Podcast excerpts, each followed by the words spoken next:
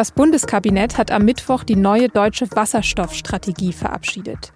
In der steht zum Beispiel, wie viel Wasserstoff bis 2030 in Deutschland produziert werden und wo er überall eingesetzt werden soll. Wasserstoff gilt als entscheidender Energieträger auf dem Weg zur Klimaneutralität. Mein Kollege Thomas Hummel ist Experte für die Energiewende und hat sich die Strategie angeschaut. Er sagt, diese Umstellung auf Wasserstoff wird die größte Transformation seit der Industrialisierung. Sie hören auf den Punkt den Nachrichtenpodcast der Süddeutschen Zeitung. Mein Name ist Nadja Schlüter. Schön, dass Sie zuhören. Wenn es um die Energiewende geht, kommt immer irgendwann dieses eine magische Wort. Egal ob von Wirtschafts- und Klimaminister Robert Habeck, Wasserstoff, eine gemeinsame Formulierung oder Regulierung für Wasserstoff zu finden, steht auf der Agenda. Oder von Bundeskanzler Scholz. Noch in diesem Jahr werden die notwendigen Entscheidungen getroffen, damit wir ein Kernnetz für den Wasserstoff in Deutschland haben. Oder von Forschungsministerin Bettina Stark-Watzinger. Grüner Wasserstoff ist unsere große Chance, denn grüner Wasserstoff ist unfassbar vielseitig. Beim Heizen, bei der Stromerzeugung, bei E-Autos, immer wird Wasserstoff als die Lösung genannt, mit der wir in Zukunft wirklich komplett klimaneutral leben können. An der Stelle vielleicht noch mal kurz die Erklärung, was Wasserstoff eigentlich ist. Mein Lieblingsfakt dazu, er ist das kleinste Element des Universums. Und auf der Erde kommt er zum Beispiel in Erdgas und Erdöl vor, daraus kann man ihn auch gewinnen. Aber er steckt eben auch, der Name sagt es ja schon, in Wasser. Und das soll die Herstellung der Zukunft sein. Dass Wasser, also H2O, aufgespalten wird in Sauerstoff und Wasserstoff. Und der soll dann als Energieträger eben vielseitig eingesetzt werden. Allerdings kommt nach dem großen Wasserstofflob oft auch gleich das große Aber. Wasserstoff ja, aber wir sind noch nicht so weit, aber niemand weiß, wann er in ausreichenden Mengen erzeugt werden kann und so weiter. Im Jahr 2020 hat die damalige Bundesregierung, damals noch unter Kanzlerin Merkel, deswegen schon eine erste nationale Wasserstoffstrategie erarbeitet. Und an diesem Mittwoch hat das neue Bundeskabinett eine Weiterentwicklung dieser Strategie verabschiedet. Da steht unter anderem drin, dass wir bis zum Jahr 2030 viel mehr Wasserstoff brauchen als bisher geplant. Und vor allem brauchen wir viel mehr Wasserstoff aus Deutschland. Aber wo stehen wir denn gerade bei der Produktion? Und wie grün ist Wasserstoff tatsächlich? Darüber habe ich mit Thomas Hummel gesprochen, der für die SZ über die Energiewende berichtet. Thomas, warum soll Wasserstoff eigentlich die Lösung sein auf dem Weg zur Klimaneutralität? Hm, es ist im Grunde genommen eine von zwei Lösungen. Ähm, die erste Lösung ist die, dass man möglichst viele Dinge direkt elektrifiziert. Also zum Beispiel, dass man ein Auto jetzt eben nicht mehr mit Diesel fährt, sondern mit Strom. Aber in einigen Bereichen ist das eben nicht möglich, weil nicht genug Energie daraus entsteht. Zum Beispiel jetzt in der Industrie oder wenn man ein großes Schiff bewegen will oder auch bei einem Flugzeug. Das kann man eigentlich mit Strom nicht betreiben. Solche großen Batterien gibt es nicht und wäre auch nicht äh, weder klimaneutral noch umweltfreundlich. Und deswegen sucht man weiterhin nach einem Gas, und dieses Gas soll in der Zukunft eben Wasserstoff sein, das auf Basis von erneuerbaren Energien hergestellt wird. Wir haben jetzt eben auch schon so ein paar Beispiele genannt, wo er künftig eingesetzt werden soll.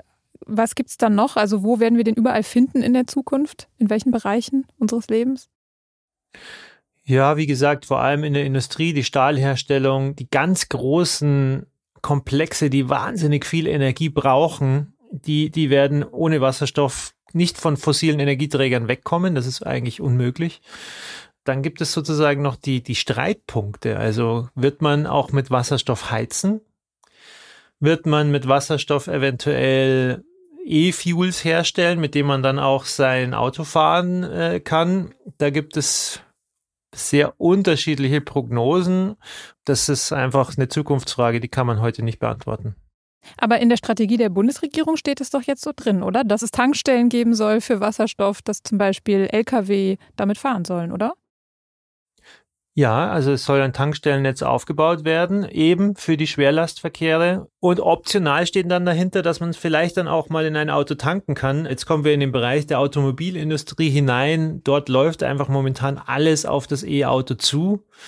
Deswegen bin ich mir persönlich recht unsicher, ob das wirklich dann einen, einen relevanten Marktanteil haben wird, ein Wasserstoffauto.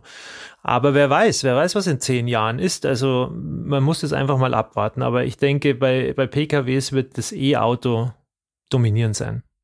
Okay, dann schauen wir vielleicht mal darauf, wie Wasserstoff eigentlich hergestellt wird. Man kann den aus Erdgas gewinnen, aber grüner Wasserstoff, der wird eben aus Wasser gewonnen, das dann aufgespalten wird. Und dafür braucht man Strom. Und das heißt doch wiederum, Wasserstoff kann nur dann wirklich grün sein, wenn er mit klimaneutralem Strom hergestellt wird, oder? Genau.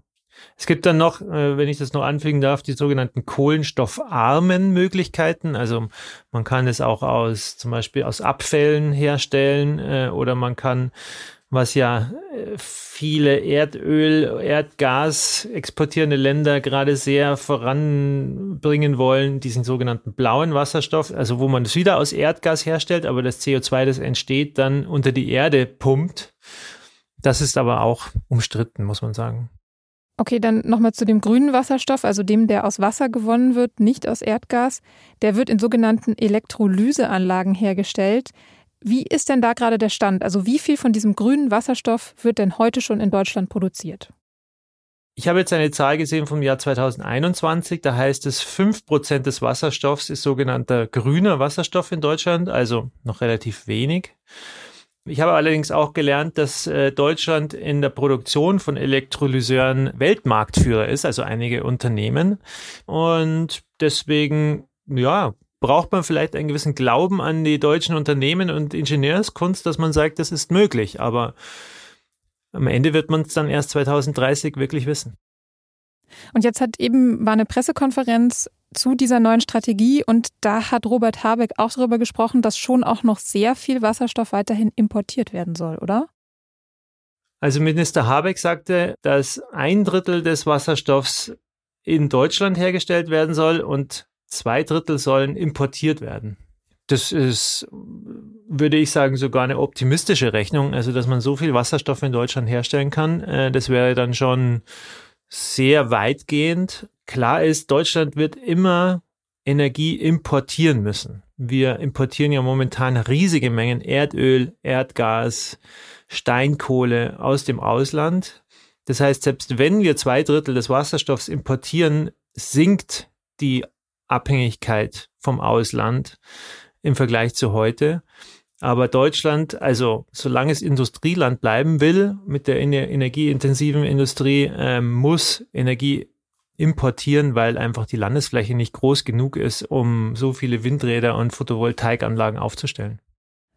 Okay, ich versuche mal zusammenzufassen. Wir brauchen Anlagen, die den Wasserstoff erzeugen. Wir brauchen eine Industrie, die mit Wasserstoff funktioniert womöglich Stromnetze, Heiznetze, die damit funktionieren, ein Tankstellennetz. Das klingt so, als müsste da jetzt sehr schnell eine riesige neue Infrastruktur entstehen. Wie schätzt du das denn ein? Ist das umsetzbar, diese Strategie der Bundesregierung? Also das ist sicherlich die größte Transformation und die größte Herausforderung wahrscheinlich seit der Industrialisierung, also schon lange bevor wir alle gelebt haben das ist so eine große Aufgabe, von Öl, Gas und Kohle wegzukommen, dass allein die Bundesregierung das sowieso nicht schaffen kann. Also momentan stellen sich ja ganz große Volkswirtschaften auf diese Transformation ein. Vor allem die Chinesen, die sehr, sehr, sehr viel Geld investieren. Dann die Amerikaner jetzt durch ihren Inflation Reduction Act, die sehr, sehr, sehr viel äh, Geld investieren. Und ja, Kirsten Westphal vom Nationalen Wasserstoffrat sagte, der Hochlauf der Wasserstoffindustrie ist überlebensnotwendig für unsere Industrie, dass sie überhaupt Energie in Zukunft noch hat. Das heißt, es ist eine ganz große Herausforderung, aber es ist auch eine Notwendigkeit und die schafft Deutschland nur im europäischen Verbund, wahrscheinlich auch nur zusammen mit den Amerikanern und dass man dann einfach durch die Hochskalierung dieser ganzen Anlagen auch eine Kostensenkung erreicht, weil ansonsten äh, wird es einfach auch zu teuer werden. Und vielleicht, um jetzt nicht überfordert aus dem Gespräch rauszugehen, noch die Frage, wenn man in kleineren Schritten denkt, welcher Teil wäre denn am wichtigsten? Also in welchem Bereich sollte jetzt schnell auf Wasserstoff umgestellt werden? Bis 2030 wird sich da vieles bewegen.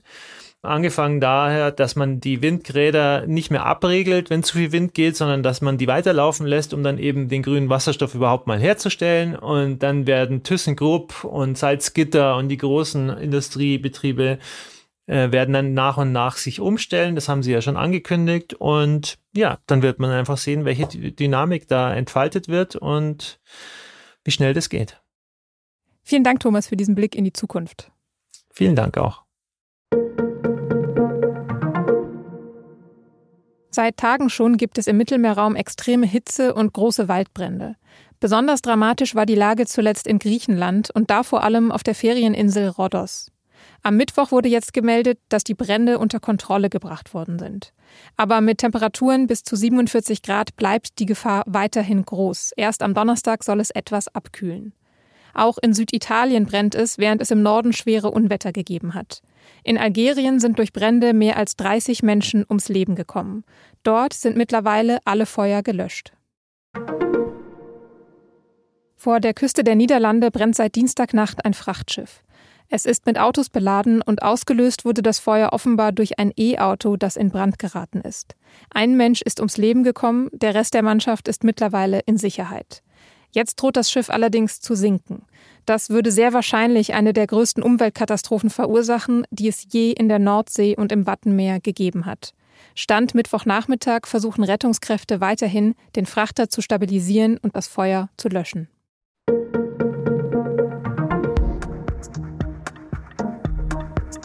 Das Statistische Bundesamt hat diese Woche zwei Zahlen veröffentlicht.